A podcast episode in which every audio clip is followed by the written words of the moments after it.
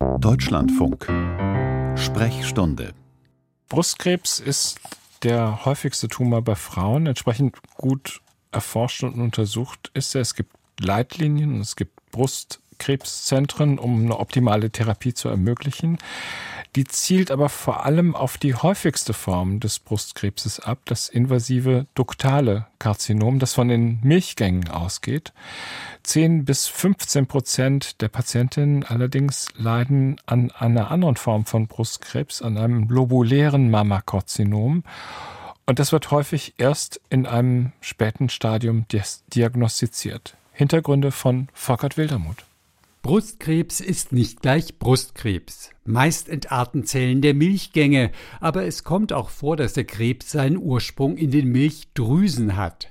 Beim invasiven lobulären Karzinom, kurz ILC, beginnen die Zellen nicht nur unkontrolliert zu wachsen, sie verlieren auch den Zusammenhalt untereinander. Es hat ein anderes Wachstumsmuster, es wächst diffuser. Und das hat Konsequenzen, erklärt Maria Margarete Karsten vom Brustzentrum der Charité in Berlin. Weil dieses Karzinom keine Knoten bildet, sondern eher in dünnen Strängen wächst, lässt es sich erst sehr spät tasten und auch in Ultraschall oder Mammographie fällt dieser Tumor kaum auf. Das ist ein großes Problem. Aus klinischer Sicht hat es eine hohe Bedeutung. Man kann ungefähr sagen, wir haben zwischen 12.000 und 15.000 Frauen und auch Männer, muss man auch dazu sagen, jedes Jahr in Deutschland, die diese Diagnose bekommen.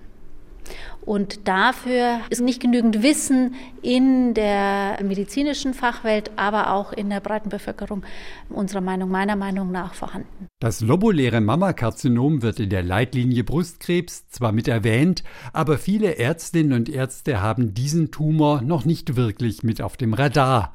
Umso wichtiger sei es, dass Frauen besser über mögliche Symptome Bescheid wissen. Aufklärungsmaterial aus Deutschland ist bislang Mangelware. Immerhin bietet die amerikanische Patientinnenorganisation Lobular Breast Cancer Alliance Informationen inzwischen auch in deutscher Sprache an. Darin werden auch einige Symptome erwähnt. Sie haben nicht diesen klassischen Tastbefund. Die Brust wird hart und wird schwer. Das ist beispielsweise ein Symptom.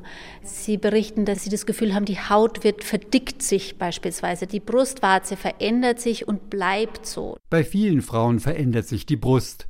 Aber wenn diese eher unspezifischen Symptome nur an einer Brust auftreten und über mehrere Monate bestehen bleiben, sollten Sie eine Praxis oder Klinik aufsuchen und dort gezielt auf das lobuläre Karzinom der Brust hinweisen.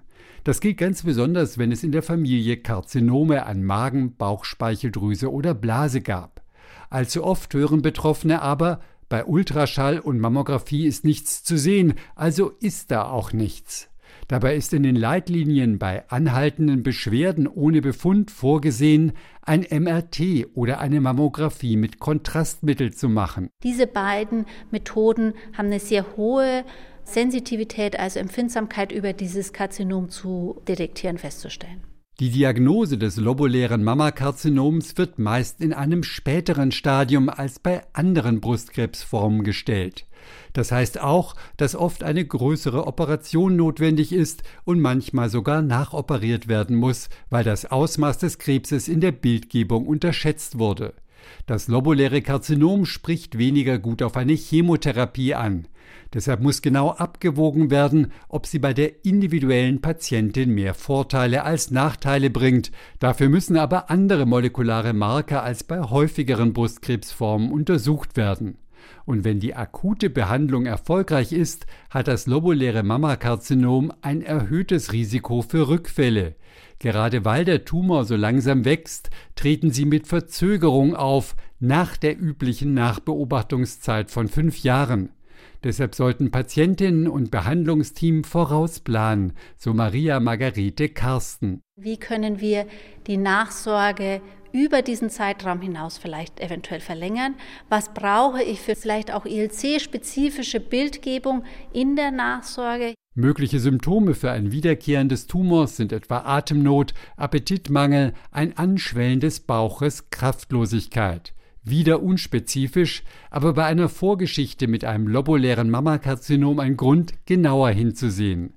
Sollte es tatsächlich nach 10 oder 15 Jahren zu einem Rückfall gekommen sein, zeichnen sich die Metastasen häufig durch bestimmte molekulare Veränderungen aus. Für viele dieser Angriffspunkte haben wir mittlerweile ja auch bereits Medikamente und können diese dann damit sozusagen spezifisch fürs ILC einsetzen. Auch wenn große Studien dazu noch nicht abgeschlossen sind. Das invasive lobuläre Mammakarzinom tritt bei Frauen häufiger auf als etwa Tumoren der Niere, des Gehirns, der Leber oder der Eierstöcke. Trotzdem wird es im Schatten der anderen Brustkrebsformen nur wenig beachtet. Die Berliner Charité will deshalb ab dem Sommer eine spezielle Sprechstunde für das invasive lobuläre Mammakarzinom einrichten. Ein Beitrag von Volkert Wildermuth war das.